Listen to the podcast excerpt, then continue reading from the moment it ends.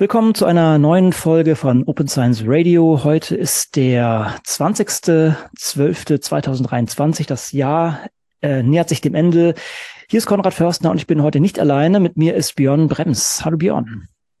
Hallo Konrad. Freut mich, dass wir mal wieder zusammensitzen. Ja, genau. Und wir haben einen, einen guten Grund dafür, ähm, der jetzt schon fast ein paar Wochen äh, zurückliegt. Aber wir wollten uns heute noch mal kurz zusammensetzen und einen Artikel nochmal kurz zusammenfassen, den wir gemeinsam für die FAZ geschrieben haben mit äh, Ulrich Dürnagel und Claudia Müller-Bürn, wo wir ein bisschen ja Unmut ähm, geäußert haben zu dem Elsevier-Deal, wo wir gleich ein bisschen reingehen.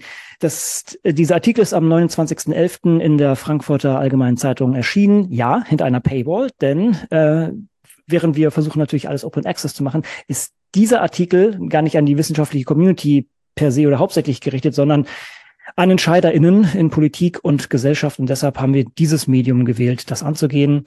Ähm, aber wir hoffen, dass ihr da drankommt. Und wir wollen das heute noch mal ein bisschen zusammenfassen und auch vor allem noch ein bisschen Kontext bieten, so ein Stück Papier ist immer relativ ähm, klein zu halten und von daher äh, sind da sicher auch viele Nuancen und viele Hintergründe einfach jetzt gar nicht möglich drin abzubilden. Wir wollen das für die audiophilen Menschen hier nochmal zusammenfassen und noch ein bisschen nach hinten und auch nach vorne blicken tatsächlich, denn äh, daraus ergeben sich unserer Meinung nach Konsequenzen und da sind wir auch nicht alleine, wie, wie wir meinen. Aber fangen wir erst mal äh, kurz damit an. Björn, wenn wir mal schauen, also am, am, im, im September wurde hier der äh, Elsevier-Deal ähm, ja, verkündet, aber da gibt es ja eine Vorgeschichte. Vielleicht kannst du da kurz drauf eingehen. Und vielleicht sollte man auch sagen, ähm, ja, äh, ihr wisst, also wir sind, äh, ich bin Autor dieses, ähm, dieses Papers, also das wird jetzt keine neutrale Berichterstattung sein. wir haben ganz klar eine Meinung dazu und das ist so, da kann man sich auch gerne mit uns drüber unterhalten und streiten, sind wir gerne offen. Ähm, aber es ist, glaube ich, offensichtlich, dass hier das keine neutrale Sicht ist, die ich hier jetzt heute einnehmen werde, sondern dass es genauso gefärbt ist, wie ähm, auch dieser Artikel gefärbt ist. So, Björn, jetzt übergebe ich mal an dich und vielleicht kannst du kurz nochmal ähm, die Historie zusammenfassen. Ja, genau, vielen Dank. Klar, wir sind hier nicht neutral. Man kann hier eigentlich ehrlich gesagt auch gar nicht neutral sein. Wenn man Nein. wissenschaftlich denkt, folgt man einfach den Daten. Äh, und auch aus, aus diesem Gedanken heraus, den Daten zu folgen, haben wir, da warst du auch dabei, Konrad, äh, und noch, glaube acht andere Co-AutorInnen aus, aus ganz Europa, aus den verschiedensten Fächern, haben wir nämlich schon im Jahr 2021 angefangen, uns zu überlegen, ja, was müssten wir denn haben, statt diesen Journalen, wie wir sie jetzt haben. Und da kam eben dieser Artikel raus, Replacing Academic Journals, den haben wir im September, die erste Version, September 21 veröffentlicht. Und dieses Jahr kam dann äh, auch die finale Version in einem begutachteten Journal raus. Interessanterweise in einem Journal ein Artikel, dass wir keine Journale mehr brauchen.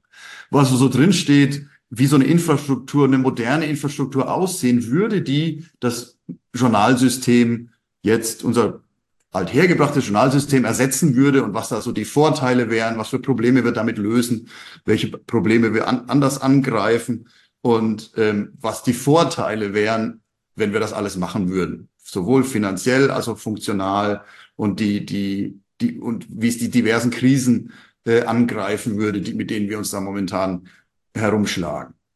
Ähm, Im gleichen Jahr, nämlich jetzt dieses Jahr 2023 im Mai, dann kamen zu unserer Überraschung ähm, Beschlüsse aus dem Rat der EU. Das waren also die WissenschaftsministerInnen der äh, europäischen Mitgliedsländer. Und die haben was beschlossen, was fast wortwörtlich das war, was bei uns in unserem Artikel auch drin stand. Und was, wir sind ja auch nicht im luftleeren Raum, dass wir den Artikel geschrieben haben, kam natürlich raus, weil die wissenschaftliche Gemeinschaft schon seit längerem eben darüber nachdenkt, dass wir hier Probleme haben, die wir ganzheitlich lösen müssen. Und da kam jetzt wirklich gewaltiger Rückenwind aus der EU. Jawohl, so müssen wir das machen. Wir müssen zusehen, dass wir das Problem mit den monopolistischen äh, Verlagen lösen. Das hat die EU dann eben Lock Vendor-Lock-in genannt, was natürlich stimmt. Ähm, und äh, am gleichen Tag, am, im, am 23. Mai äh, diesen Jahres, haben dann große Organisationen sofort gemeinsam und getrennt ähm, äh, Pressemitteilung geschrieben, jawohl, genau so müssen wir es machen. Also die University, die European University Alliance, EUA hat gesagt, das müssen wir machen. Alea, Liber, Science Europe, Eurodoc, der amerikanische, der, der französische Forschungsförderer ANR, die deutsche DFG, alle haben am gleichen Tag sofort rausgehauen, jawohl, das ist es, was die wissenschaftliche Gemeinde will. Wir wollen unbedingt hier diese Journale ersetzen und äh, eine gemeinsame Infrastruktur aufbauen, die da eben dazu führt, dass wir Wissenschaft betreiben können, ohne dass jetzt irgendwie AutorInnen da bezahlen müssen oder die LeserInnen bezahlen müssen, sondern so eine Infrastruktur sein, die halt einfach kostet, was sie kostet, aber die zum Beispiel, äh, wo Kosten eingeschränkt werden, indem man einen funktionierenden Markt hat und nicht irgendwie ein Konglomerat von verschiedenen Monopolisten, die einfach nur versuchen, möglichst viel Geld abzuziehen. Äh, dann kam, und genau in dieses, in diese Stimmung, jawohl, in diese Aufbruchsstimmung, jawohl, jetzt sind sich endlich alle einig, nach 15, 20 Jahren des, des Hin- und Herlavierens sind jetzt die großen Organisationen alle auf derselben Seite. Dann auf einmal, kommt Plan S, äh, kommt, kommt, Verzeihung, kommt, ähm, äh, kommt Deal mit diesem Elsevier-Vertrag. Alles ist ja ganz komisch. Kurz darauf, dann im Oktober, kommt äh, die große Forsch Forsch äh, Forschungsförderkoalition äh, äh, Koalition S, das Konsortium von Forschungsförderern mit ihrem Plan S äh, und sagen, ja, das, wie wir das bisher versucht haben zu machen, das funktioniert nicht. Wir müssen so machen, wie die EU das will. Kam im Oktober, dann im gleichen Monat Oktober auch aus der ähm, Expertengruppe in Schweden, die haben analysiert, wie deren Version von Deal, äh, auch so ein Transformationsvertrag, wie der funktioniert hat. Die haben auch gesagt, oh, wir müssen weg von diesen Transformationsverträgen, das ist ganz schlecht. Wir müssen alles Mögliche versuchen, aber auf keinen Fall noch so ein Transformationsvertrag. Ja, das heißt, im Herbst diesen Jahres hat sozusagen die ganze Welt gesagt, oh nein, das, wir müssen jetzt davon weg. Aber ausgerechnet das deutsche Deal kommt mit so einem Vertrag. Und da mussten wir natürlich ähm, sagen, ja, das, was, was ist denn hier los? Deswegen haben wir diesen FAZ-Artikel geschrieben. Und jetzt gerade gestern kam jetzt auch noch die, das International Science Council und hat auch gesagt, wir müssen weg von diesen Monopolisten, wir brauchen so eine Infrastruktur. Ja, und also das war so der Hintergrund, wie, wie dieser FAZ-Artikel zustande kam, weil wir so dachten, hä, die ganze Welt geht nach vorne und Deutschland geht zurück. Wie kann denn das sein? Ja. Um das vielleicht nochmal noch mal noch, noch weiter hin zu betrachten, diese Dealverträge, und das, du hast diesen Begriff jetzt schon mehrmals genutzt, sind ja sogenannte Transformationsverträge. Das heißt, die ursprüngliche Idee, die man wirklich gut finden sollte, war, wir transformieren unser Publikationssystem weg vom Subskriptionsmodell hin zum Open Access Modell. Ja, wir sind bereit dazu auch Geld zu zahlen. Ne? Das ist, gehört dazu. Wir können hier nicht einfach irgendwie Sachen umsonst irgendwie äh, in die Welt pusten. Fair enough. Das Problem ist, dass hier weder eine Transformation stattfand. Und das haben deshalb auch diese Aussagen von den, oh, wir machen keine, also von anderen Ländern, wir machen keine Transformationsverträge, weil sie einfach nicht funktionieren. Und ähm, das, die, diese Transformationsverträge waren, waren die Idee dahinter. Es gab sie für Wiley, es gab sie für Springer Nature und jetzt für Deal. Und es ist leider nicht wirklich der Fall, dass hier diese Transformation, so wie man sich ganz im, ursprünglich im Design vorgestellt, dass diese stattfinden. Und es wurde jetzt dennoch sich an diesen, an diesen äh, Verträgen hier geklammert und, und weitergemacht man könnte gemein sein und sagen, hier irgendwie äh, Sunk Cost Fallacy, wir haben das losgetreten und jetzt machen wir es auch fertig koste es, was es wolle. Und leider wird es halt sehr, sehr teuer werden und eben nicht diese Transformation befördern, die wir eigentlich haben wollen.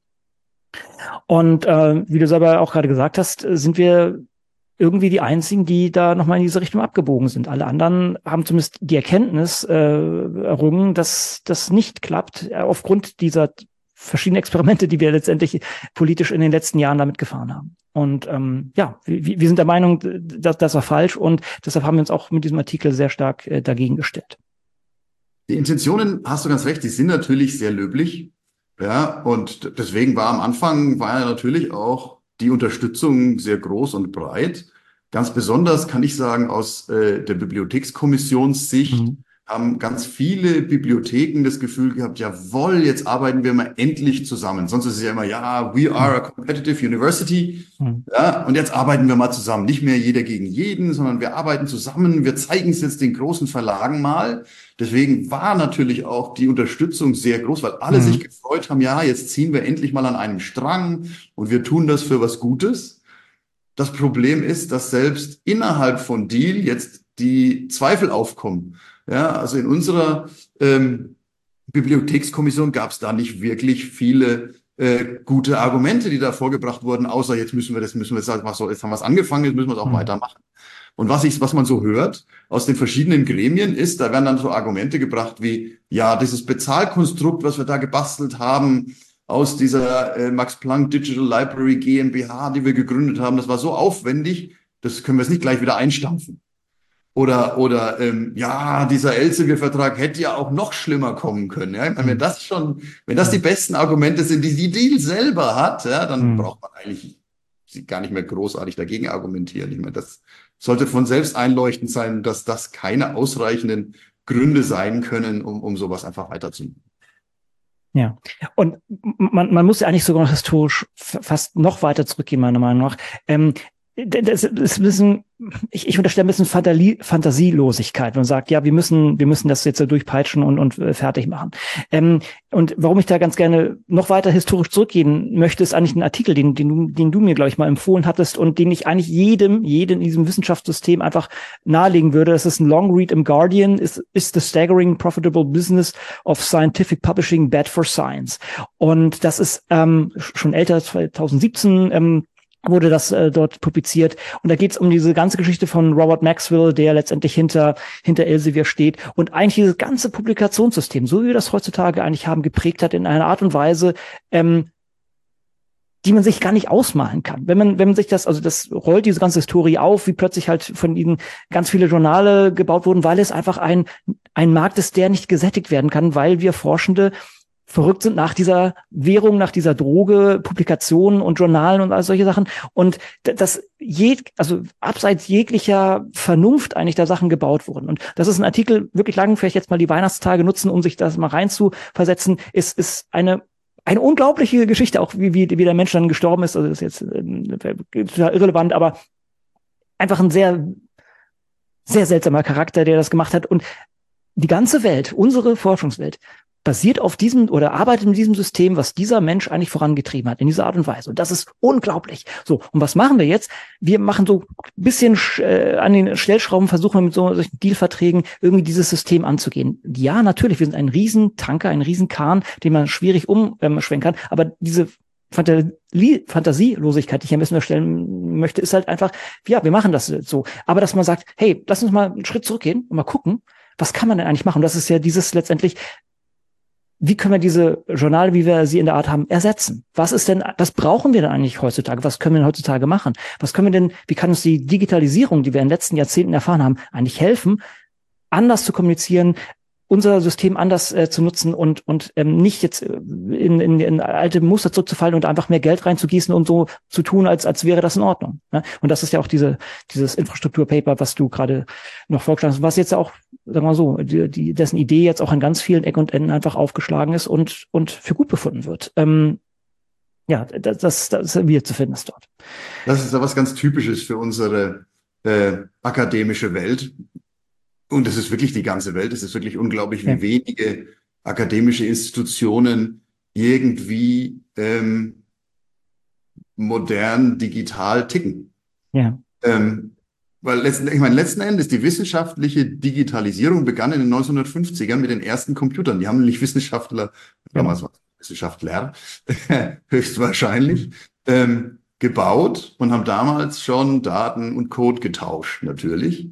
Und seitdem eigentlich wartet die, der, der, die digitale wissenschaftliche Gemeinschaft. Ich habe seit 1900, Anfang der Mitte, Mitte der 90er Jahre angefangen, ähm, digitale Experimente zu machen, Quellcode zu schreiben, digitale Daten zu sammeln, auszuwerten. Seitdem wartet die wissenschaftliche Gemeinschaft darauf, dass die akademischen Institutionen in der digitalen Welt ankommen, ja, seit bald 80 Jahren. ja. Und ich glaube, ein, ein, ein, da gibt es ganz, ganz viele Beispiele dafür. Ähm, und manchmal ist die, ist die Universitätswelt oder die, die akademische Welt vorne, wie beim Internet oder bei E-Mail zum Beispiel. Und manchmal ist sie ganz, ganz weit hinten, wie zum Beispiel bei sozialen Medien, die noch wirklich, nicht wirklich angekommen sind. Ja, selbst zu Zeiten von Twitter, hm. von, von vor einem Jahr oder länger. Ja, das Einzige, was Universitäten da haben, ist irgendwie ein Kanal, den sie als Werbekanal verwenden, als wäre Twitter irgendwie eine Art ähm, digitales Fernsehen gewesen. Ja, und manche sind irgendwie so schockiert noch davon, ähm, dass es kein digitales Fernsehen ist, dass jetzt, wo Twitter X ist, sie immer noch dort sind und so tun, als hätte sich nichts geändert. Und nicht realisieren können, dass soziale Medien mal grundlegend eine ganz andere Sache sind, so dass diejenigen, die jetzt anfangen, sich zu gucken, okay, vielleicht gehen wir doch auf Mastodon, Mastodon aber auch wieder nur mit einem Account verwenden, als wäre Mastodon auch Fernsehen. Ein billiger digitaler Werbekanal. Ja, und kein Fediverse, wo man als Institution eine Mastodon-Instanz aufsetzen kann, so dass alle Studierenden und Forschenden ähm, einen Account dort haben und man intern und extern das eben nutzen kann als soziales Medium. Und das ist schon ähm, wirklich traurig, wie hinterher da die, die, die globale akademische Welt ist. Und zu Maxwell gibt es ja auch noch eine, noch eine traurigere äh, Nebengeschichte, die, glaube ich, auch nicht so vielen Leuten bekannt ist. Maxwell wurde ja reich durch diese Idee. Der hat das erkannt, jawohl, hier ist richtig viel Geld zu machen, weil die Leute müssen publizieren, die können ja nicht anders. Und dann ist er reich geworden damit und war so im Jet Set in der High Society unter anderem auch in der High Society, in der Jeffrey Epstein war, der Superreiche, der dann äh, im äh, Gefängnis Selbstmord begangen hat, nachdem er wegen ähm, äh, sexuellen Missbrauchs Minderjähriger äh, dort gelandet ist. Und diejenige, die ihn äh, die ganzen äh, Minderjährigen zugeführt hat, war die Tochter von Robert Maxwell, nämlich Ghislaine Maxwell, die jetzt auch im Gefängnis sitzt. Das heißt also, der, einer der Beiträge, dass Miss Maxwell äh, in diese Kreise aufgestiegen ist, waren die Unsummen, die die wissenschaftliche Gemeinschaft an die wissenschaftliche Verlage gezahlt hat und Maxwell so reich gemacht hat. Das heißt, die wissenschaftliche Gemeinschaft hat sehr indirekt, aber immerhin einen Beitrag dazu geleistet, dass unzählige Minderjährige, in diesem Fall meistens Frauen, sexuell missbraucht wurden von einem Predator wie Epstein. Ja, da gibt es noch viele, viele sehr, sehr hässliche Nebengeschichten. Also wollen wir heute gar nicht eintauchen. Wir haben so gesagt, wir uns heute relativ kurz halten. Wir wollten aber, also vielleicht nach diesem kleinen Rückblick, vielleicht auch nochmal nach vorne schauen. Was, was können wir denn machen? Also die Infrastruktur, was, was, was brauchen wir eigentlich? Und wie können wir ähm, dahin kommen, dass wir unsere Wissenschaft, die ja die wir machen, um das Leben von Menschen zu verbessern. Immer noch vor Augen halten. Also ich habe immer, immer wieder stolper ich da über lustige, ähm, einmal lustige äh, äh, Ansichten, wie, wie Leute oder warum Leute meinen, dass wir Forschung brauchen. Ähm, Forschung machen wir, weil Steuerzahlende meinen, es ist wichtig, dass wir unser aller Leben verbessern und Forschung ist hier äh, der Weg dahin. Und um das gut zu machen, brauchen wir eine effiziente äh, Infrastruktur oder äh, Lösung, um unsere Ideen miteinander auszutauschen und sowohl mit den Peers in der Forschung, aber natürlich auch an die Endkunden in Anführungszeichen, also die breite Bevölkerung zu verteilen. So. Und ja, das war klassisch gesehen, waren das solche Journale, die dann eben wie Robert Maxwell aufgeblasen wurden in ein sehr seltsames System. Aber jetzt machen wir mal diesen Schritt zurück, von dem ich vorhin sprach. Wie, wie könnte es denn aussehen? Was brauchen wir? Wir brauchen nämlich eigentlich nur Möglichkeiten, das zu machen. Und es gibt mittlerweile Möglichkeiten. Und das haben auch andere erkannt. Wir haben äh, Plattformen sogar direkt vor der Nase. Willst du das kurz erläutern, Björn? Wollen wir zum Beispiel uns mal über ähm, äh, Plattformen wie sie letztendlich in der EU jetzt etabliert werden, mal unterhalten, also wie Open Research Europe. Wollen wir da mal draufschauen? Genau, also was wir eigentlich, was wir eigentlich bräuchten, ist letztlich nur, dass jede akademische Institution eine Plattform hat, wo das, was wir wissenschaftlich produzieren, das sind, kann man grob zusammenfassen in Narrative, Daten und Code, ja, also Quellcode, Software äh, und Forschungsdaten und dann eben das, was wir daraus machen. Das sind so die wichtigsten Hauptkategorien. Da gibt es noch so ein paar Nebenkategorien, aber ähm, das, so kann man das grob subsumieren. Ja, und wenn sich sozusagen unsere akademischen Institutionen darum kümmern und Infrastruktur schaffen, dass wir äh, uns sozusagen auf unsere Forschung konzentrieren können, dann ist damit ähm, das äh, Wichtigste erstmal erledigt. Genau. Und von diesen Plattformen gibt es eine ganze Menge, von denen man wählen kann. Ja, zum einen haben viele äh, wenn nicht fast alle, zumindest hier in Deutschland, Institutionen, Repositorien. Teilweise sind es einfach nur Publikationsrepositorien, wo alles draufgeladen wird. In anderen sind es spezielle Repositorien, die separat sind für Code und für Daten und für Text. Das ist ganz unterschiedlich, aber überall gibt es irgendwie sowas. Und da gibt es auch dann ähm, Initiativen und technische Lösungen, um die irgendwie so zusammenzuschalten, dass es ein de eine dezentrale globale Cloud ist, wo man dann als ähm, Nutzer, Nutzende ähm, einen Eingangspunkt hat, wo man eben alles suchen und alles finden kann. Das könnte man nehmen, das ist äh, CORE, the Coalition of Open Access Repositories zum Beispiel, ist eine so eine Lösung. Dann gibt es kommerzielle Plattformen, die speziell für Publikationen gedacht sind. Da ist zum Beispiel Open Research Europe eine von diesen Plattformen, ähm, wo das Konzept das ist, dass die halt ähm, Publikationen hosten und die Hosts, die das also machen, sind halt austauschbar. Mhm. Das dann, also hat das äh, die EU dann gemacht, die Europäische Kommission hat einfach eine Ausschreibung gemacht. Ja, wir haben Publikationsdienstleistungen, die wir vergeben wollen, machen eine Ausschreibung. Klar, bei den Universitäten, die haben eine andere Geschichte, die haben vielleicht schon viel intern, die können das auch selber machen, die brauchen dazu niemanden. Oder sie können entscheiden, nee, wir wollen das outsourcen ähm, in einer bestimmten Art und Weise und können das ausschreiben, sodass im Prinzip ähm, die, und das sind jetzt so zwei verschiedene Optionen, es gibt noch ein paar mehr, man kann sich das ähm, letzten Endes aussuchen. Das heißt also, es gibt eine Auswahl, wie man das macht. Es ist nicht so, dass man da jetzt irgendwas, irgendwas neu erfinden müsste. Und das Konzept dahinter ist, dass die digitale Infrastruktur den gleichen Regeln folgt wie die nicht digitale Infrastruktur. Ja, wenn hier bei mir das Licht nicht geht, der Strom nicht geht, das Wasser nicht geht, rufe ich in der TZ an und die TZ entscheidet, also die technische Zentrale ähm, entscheidet, schaffen wir das selber, brauchen wir eine Firma. Und dann gibt es eben Firmen, die miteinander konkurrieren und die Preise niedrig halten, beziehungsweise wenn die Preise zu teuer sind und wir das Know-how und die Werkzeuge im Haus haben, dann machen wir es halt selber. Ja, und damit genauso muss es für digitale Infrastruktur auch laufen, mit einem funktionierenden Markt, ähm, da wo man ihn braucht und mit viel lokalem Know-how, dass wenn Nutzende hier Probleme bekommen, dass die Leute hier vor Ort da unterstützen können. Das wäre so das, mhm. auch was wir damals im, im September 21 zum ersten Mal da veröffentlicht haben und so wie das eigentlich auch alle anderen sehen. Mhm. Und das Problematische ist jetzt natürlich, wie man da hinkommt.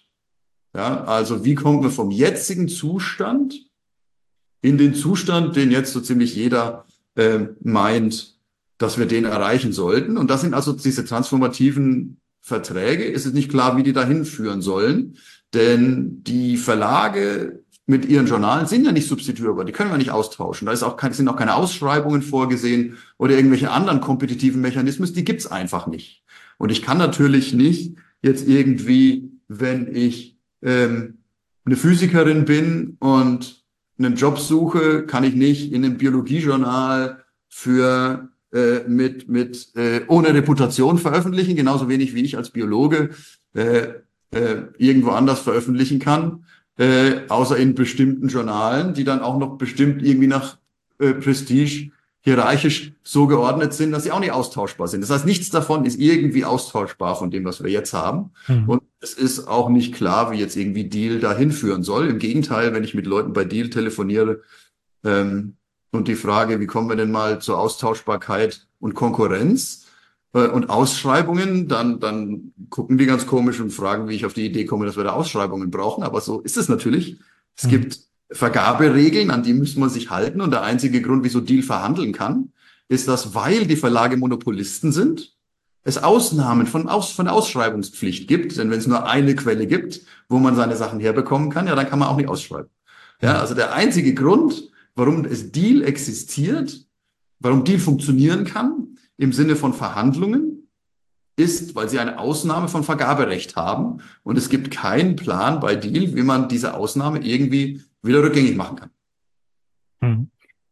Und also man muss sich vor Augen halten, an allen Ecken, äh, an allen Ecken und Enden wird digitale Souveränität mittlerweile auch groß geschrieben. Das haben wir hier auf gar keinen Fall damit. Und wir haben letztendlich diese Abhängigkeit von diesen Mono- oder Oligopolen und ähm, forcieren das mit diesen Dealverträgen einfach nochmal. Das ist keine Transformation, das ist ein Forcieren der vorhandenen Strukturen und damit haben wir einfach diese Probleme so groß, dass wir diesen Artikel geschrieben haben.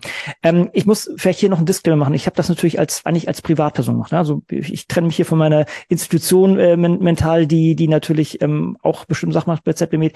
Ähm, dennoch muss ich hier noch den Disclaimer reinpacken. Auch hier bei ZBMed machen wir natürlich auch ähm, genau solche offene Infrastruktur, solche Publikationssysteme. Ja, das heißt also auch hier und worauf ich damit hingehen möchte, ist, es gibt auch Möglichkeiten, das zu machen. Und selbst wenn man sagt, man geht zu einem kommerziellen Provider, so wie das bei ähm, Open Research Europe gemacht würde, mit F1000 Research dahinter, hat man dennoch die Zügel in der Hand und ist nicht irgendwie BittstellerInnen für, ähm, äh, für, für solche Publikationsdienstleistungen. Das ist, das ist der große Unterschied. Da muss die Reise hingehen. Wir haben natürlich das Problem, das hast du auch gerade schon angeschnitten, dieses Reputationssystem, was wir haben, was, was äh, in, das hast du auch in zahlreichen Artikeln, hast du das ja, glaube ich, am besten auch gezeigt, diese, diese, dieses, dieses Problem von dem Journal Imperfector, der einfach ein total kaputtes Measurement darstellt und fast schon incentiviert, eigentlich schlechtere Forschung zu machen. Und dass das einfach ähm, Teil des Problems ist, dass wir diese Abhängigkeiten von solchen Marken haben. Also ein Journal ist eine Marke, alle rennen zu Nature, ähm, weil es die Marke ist, die dann genutzt werden kann, um sie gegen andere Ressourcen, Professuren, Drittmittel, schalalala, entsprechend einzutauschen.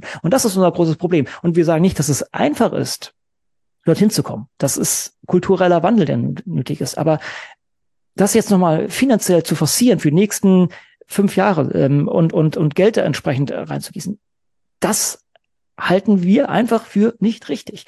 Und möchten da hier einfach motivieren, das anders zu machen. Und wie du auch jetzt schon meintest, mehrmals, Björn, wir sind nicht alleine damit. Wir sind einfach nicht alleine. Und jetzt müssen wir halt die Sache angehen. Und, und äh, angehen heißt eben jetzt nicht doch Geld in die Hand nehmen und das den falschen Institutionen in die Hand geben, sondern tatsächlich diese Infrastruktur aufbauen und gemeinsam ähm, versuchen, darauf hinzuwirken. Und das wird lange dauern. Ist, ist so, ganz klar. Also es wird kein, kein Knopf sein zum Draufdrücken und tada, sondern es wird ein langer Prozess sein und vor allen Dingen eben auch dieser kulturelle Wandel, der nötig ist, um Leute darauf äh, zu bringen, dass eben auch ähm, so eine Plattform eine Publikationswelt ist, in der sie sich gut bewegen können und vielleicht noch viel, viel, viel besser. Viel, viel besser. Genau, und zum Schluss vielleicht noch so ein paar Ideen, die wir hatten, genau. ähm, wie man diese Transformation, die dann echt eine echte Transformation ist, beschleunigen genau. kann. Eine, was wir da so identifiziert haben, ist, wenn jetzt die Rechnungshöfe sagen würden, ja, Moment mal, die EU hat ja gezeigt, dass man Publikationsdienstleistungen ausschreiben kann, das müsst ihr mhm. jetzt auch machen. Ja, also dass man wirklich, dass eine, eine Kontrollinstanz die Vergaberichtlinien mal wirklich erzwingt, dass die umgesetzt werden. Aber da muss ja kein neues Gesetz geschrieben werden, sondern die Vergaberichtlinien müssen einfach nur an den Institutionen umgesetzt werden. Und da muss ein Umdenken in den Kontrollinstanzen erfolgen. Ja, das ist in den, in, in den, in den äh, Ministerien, bei uns in Deutschland ist es in den Ministerien, ja, die müssen dort ihre Revisoren drauf anspitzen, dass es nicht mehr so weitergehen kann. Ja, dass hier diese Verhandlungen mit Monopolisten dürfen einfach nicht mehr sein, die sind nicht mehr konform mit den Vergaberichtlinien. Eine andere tolle Geschichte wäre es natürlich, wenn, und da sieht es jetzt so aus, dass zumindest Koalition S in diese Richtung schwenkt, ähm, wenn die Forschungsförderer sagen würden, ähm, ja, wir haben ja schon Kriterien, was die Institutionen, die bei uns Mitglied sind und bei uns Antrag stellen können, an Infrastruktur mitbringen können. Ja, also die DFG sagt, du musst Computer haben, du Mikroskope und Labors haben. Ja, an der Uni Regensburg, wo ich bin, ansonsten darf der Brems bei uns keine Anträge stellen. Ja, da braucht die Uni, keiner von der Uni Regensburg braucht bei uns Anträge stellen, wenn das nicht zur Verfügung gestellt ist.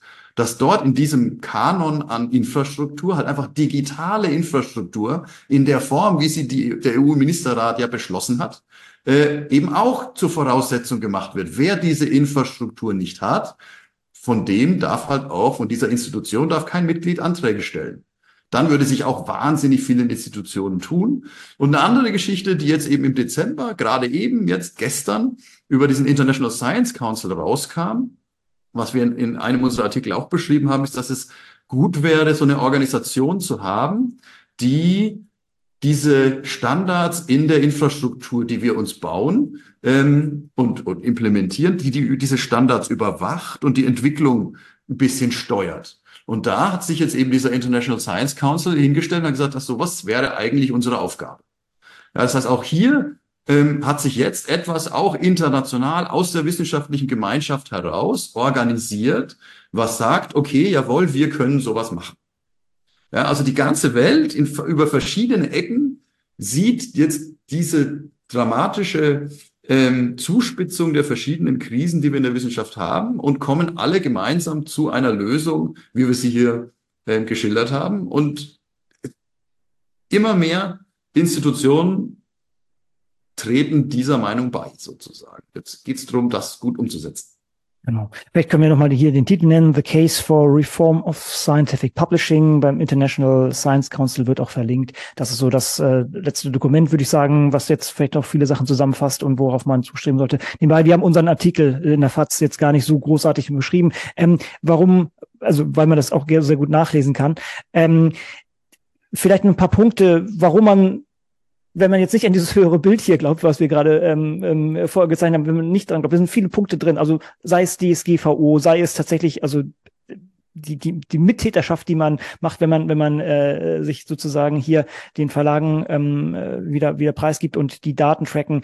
Ähm, es gibt sehr, sehr viele Gründe, sei es die Kosten tatsächlich, die wahrscheinlich noch sehr stark hochgehen werden, wie, wie man durchrechnen kann. Es gibt viele Gründe, äh, gegen, gegen diesen Deal, die, die wir jetzt wirklich nur ganz kurz umrissen haben, weil das dort nachzulesen ist. Wir haben hoffentlich heute hier ein bisschen anderes Bild noch gezeigt, was wir dort in, in, in, diesem, in diesem Kontext einfach nicht, nicht machen konnten und wollten das jetzt einfach noch zusätzlich äh, mit dazu packen. Und wir hoffen, dass alle anderen Punkte in, in Kürze da in dem Artikel zum Rissen sind und bisschen diese Vorgeschichte und eben, wo die Reise hingehen kann, hier kurz einfach nochmal zusammengefasst werden konnte. Björn, haben wir was vergessen? Müssen wir noch was hier? Wir wollten es heute kurz halten, von daher. Äh, ich glaube, wir haben da jetzt schon mehr drin gehabt, als wir eigentlich ursprünglich. Genau, genau. Genau. Das soll hier noch sozusagen ein kurzer äh, Audio-Zusatz ähm, sein für alle, die äh, das vielleicht äh, nochmal noch mal benötigen.